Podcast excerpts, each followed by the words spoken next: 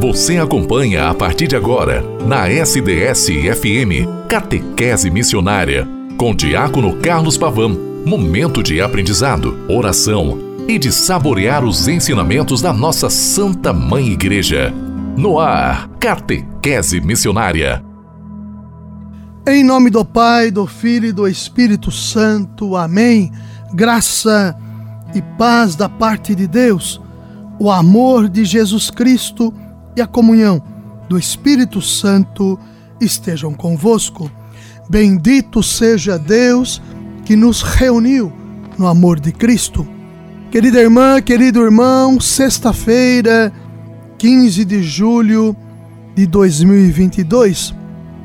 Aqui nos reunimos nesta tarde onde o próprio Deus nos favorece com a sua graça de podermos caminharmos trabalharmos, fazer com que o nosso testemunho, envolvido em tantas realidades da nossa história e vida, possa ser um testemunho que traga para a história e edifique na história o reino de Deus entre nós. O reino é Jesus Cristo. Sexta-feira ainda celebramos a 15 quinta semana do tempo comum. Aqui nos colocamos, querida irmã, querido irmão, na rádio SDS 93.3. Também você pode me escutar a qualquer momento do seu dia, pelo podcast, pelo Spotify, pelo portal da rádio SDS.com.br. Eu, aqui, Diácono Carlos Alberto Pavan, falando dos estúdios da rádio SDS 93.3, no programa Catequese Missionária, trazendo o documento 109, Diretrizes Gerais da Ação Evangelizadora da Igreja no Brasil, dos anos de 2019 a 2023, que tem como grande objetivo, objetivo geral, falar do aspecto urbano que nos envolve em cidades e campos. Nós vivemos uma realidade urbana que se dá na urbanicidade, que significa que ela vai invade a nossa história, a realidade urbana, quer onde estejamos, nas cidades envolvidas, como estamos, ou nos campos, no ambiente rural. O sentido urbano se faz presente com seus chamativos.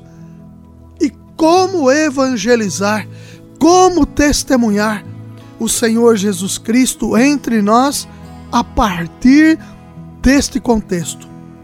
É esta dimensão propositiva enquanto caminho que as diretrizes gerais da ação evangelizadora da igreja no Brasil, documento 109, até o ano de 2023, 2019 a 2023 vem trazer para nós. Eu estou avançando e indo para frente com o capítulo 3 deste referido documento, que fala sobre a igreja nas casas. Nós vimos até então a respeito de tantas questões que nos envolvem: a apresentação do documento, a introdução, o primeiro capítulo que chamava a nossa atenção para o anúncio do Evangelho que é Cristo, sermos estes anunciadores, aonde estamos inseridos. O segundo capítulo nos chama a atenção sobre o ser discípulo e discípula do Senhor Jesus, e este terceiro capítulo vai falando para nós enquanto a igreja nas casas igreja doméstica, ambiente eclesial, quarteirões, comunidades afins, grupos que se reúnem para rezar o Santo Terço, enfim, a escuta da assídua da palavra, palavra de Deus, é assim que o reino começa a ir se edificando. É um processo continuado, não é um processo que se começa agora. É um processo continuado, mas que nós podemos dar forças cada vez maiores quando nos envolvemos, sobremaneira com a nossa vida, a nossa caminhada. A iniciação à vida cristã e palavra de Deus estão realmente, querida irmã, querido irmão, intimamente ligados. Uma não pode ocorrer sem a outra. Já nos dizia as diretrizes gerais da ação evangelizadora da igreja no Brasil dos anos 2015 a 2019, no parágrafo 47. Os processos de iniciação e formação dos agentes evangelizadores precisam levar em conta as etapas que lhes são próprias. Quais são elas? O querigma, o anúncio amoroso de Jesus Cristo. O catecumenato, processo catequético, que nos envolve enquanto maduros na fé e que queremos, através desse amadurecimento, testemunhar o Senhor entre nós. A purificação, iluminação e a mistagogia, envolver-se no mistério de Deus revelado em Jesus Cristo. Assim, esse itinerário, esse caminho, fundamentado na Sagrada Escritura e na liturgia, é capaz de educar para a escuta da palavra, para a oração pessoal e para o compromisso comunitário e social. Já nos lembrava isso o documento sobre a iniciação à vida cristã da CNBB, documento 107. Para formar, querida irmã, querido irmão, discípulos missionários, é urgente aproximar mais as pessoas e as comunidades da leitura orante da palavra de Deus. Não basta somente ler ou estudar a Sagrada Escritura, pois a inteligência das Escrituras exige, ainda mais do que o estudo, a intimidade com Cristo e a oração. Igualmente é indispensável uma leitura orante, comunitária, que evite o risco de uma abordagem individualista, intimista, subjetivista, tendo presente que a palavra de Deus nos é dada precisamente para construir comunhão. Penso que este ponto é importante para nós. Não somos igreja sozinhos, somos igreja em comunhão. Já nos dizia algum santo padre, que eu não me recordo aqui agora, ninguém se salva sozinho, nós nos salvamos em comunidade. Para nos unir, na verdade, no nosso caminho para com Deus. Sendo uma palavra que se dirige a cada um pessoalmente, é também uma palavra que constrói comunidade, que constrói a igreja. Por isso, querida irmã, querido irmão, o texto sagrado deve ser sempre abordado na comunhão eclesial. O contato intensivo, vivencial e orante com a palavra de Deus confere a cada um de nós, a reunião da comunidade, um caráter de formação discipular. Nós que estamos envolvidos nas diversas comunidades eclesiais, quando vivenciamos de maneira orante a santa palavra de Deus, ela nos dá este sentido de pertença e um caráter. Isso quer dizer que imprime em nós uma realidade que nos torna discípulos de nosso Senhor Jesus Cristo.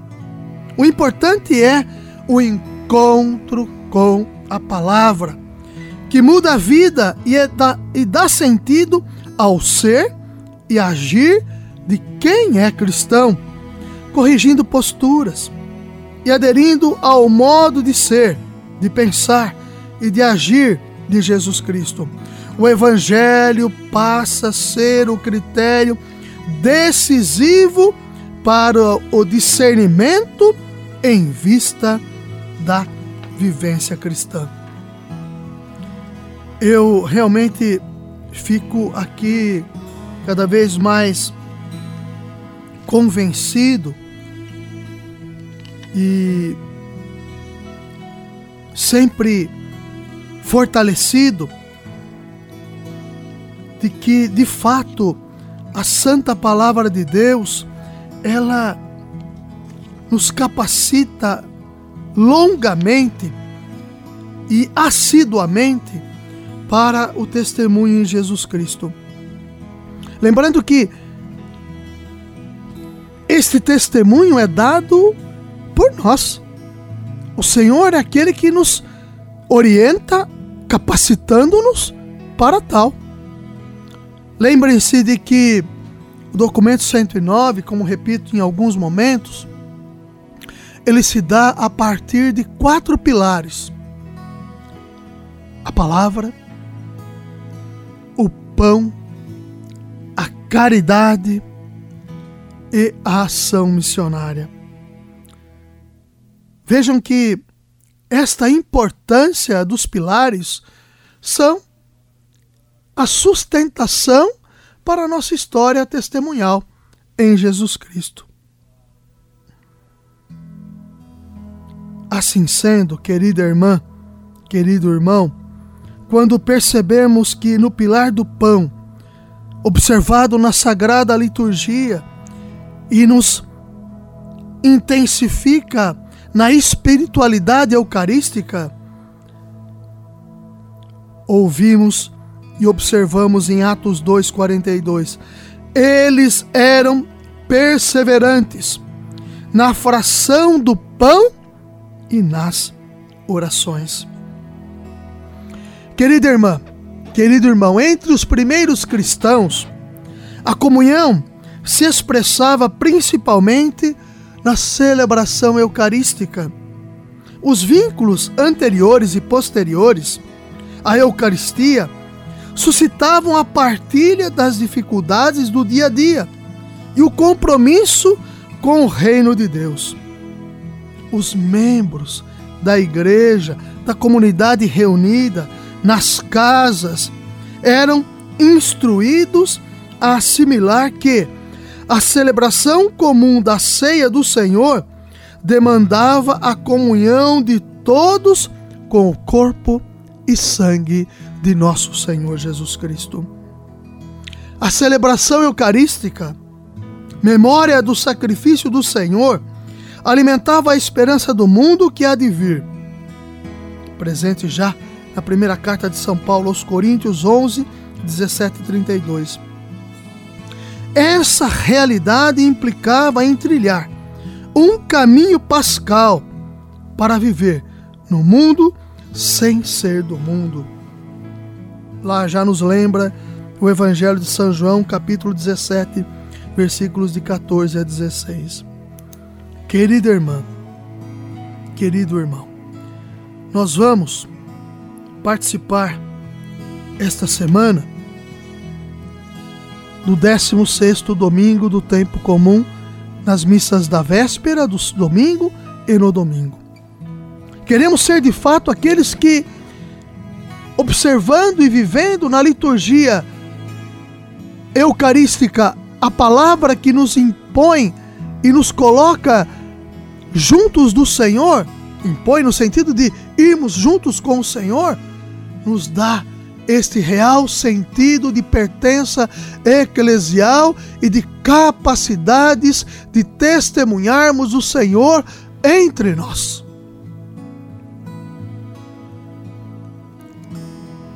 Esta é a nossa esperança. Enquanto aqueles que se atêm e que se tornam atentos na vivência em nosso Senhor Jesus Cristo. Que a Virgem Mãe de Deus, Mãe de nosso Senhor Jesus Cristo, o próprio Deus encarnado, vivo, presente entre nós, nos ajude a caminharmos sempre em frente. Ave Maria, cheia de graça, o Senhor é convosco. Bendita sois vós entre as mulheres, bendito é o fruto do vosso ventre, Jesus. Santa Maria, Mãe de Deus, rogai por nós, pecadores, agora e na hora de nossa morte. Amém.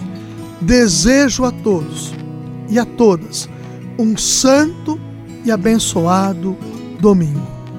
Ide em paz e que o Senhor sempre vos acompanhe. Em nome do Pai, e do Filho, e do Espírito Santo. Amém. Até segunda-feira, com a graça de Deus.